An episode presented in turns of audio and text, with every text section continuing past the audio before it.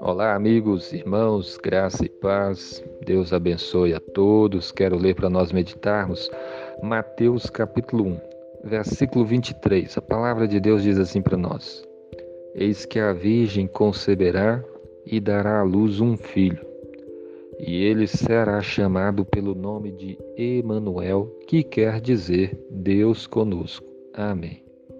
Esse versículo fala sobre o nascimento de Jesus. E aqui fala que o nascimento de Jesus foi um grande milagre, porque o versículo diz que eis que a virgem conceberá e dará à luz um filho.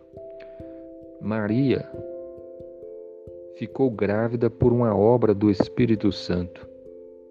Sem ela ter contato com homem algum, a Bíblia fala que o Espírito Santo fez com que ela ficasse grávida.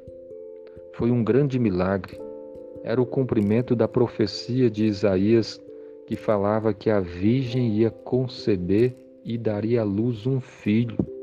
O profeta anunciava a vinda de Jesus e ele falava desse milagre da virgem conceber e dar à luz um filho. Ele nasceu sem pecado algum, ele não herdou a natureza pecaminosa que nós nascemos com ela porque ele, o seu nascimento é por, foi uma obra do Espírito Santo, foi um grande milagre. A Virgem concebeu e ficou e deu à luz um filho. E o texto diz: "E ele será chamado pelo nome de Emanuel, que quer dizer Deus conosco". O nome do nosso Salvador, profetizado por Isaías, seria Emanuel, que quer dizer Deus está conosco, né? Deus conosco. O nome significa muita coisa. Quando a palavra de Deus se refere aqui ao nome do nosso Salvador como Emanuel, quer mostrar para nós que o, o, significado nesse nome, que quer dizer Deus está conosco, né? Deus conosco, era a realidade do fato, ou seja, Jesus nasceu aqui e Jesus é Deus, Deus que está conosco. Deus que veio a esse mundo para estar do nosso lado, para morrer a nossa morte, para sofrer o nosso castigo. Isso tudo ele fez porque ele nos ama. Por isso ele é chamado Emanuel, Deus conosco. E ele veio para nos salvar dos nossos pecados. Nós relembramos o nascimento de Cristo nessa época do Natal de uma forma muito mais forte.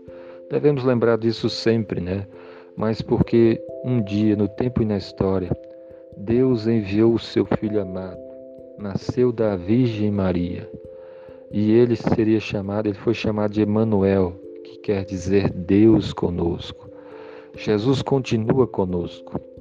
Ele está conosco todos os dias até o final dos tempos. Se você crê nele, a promessa de que ele nunca vai te deixar. Então confie nele, ame a ele, obedeça a ele e sirva a ele com todo o seu coração. Ele é o caminho, a verdade e a vida. Ele é Deus conosco. Que Deus abençoe o seu dia. Amém.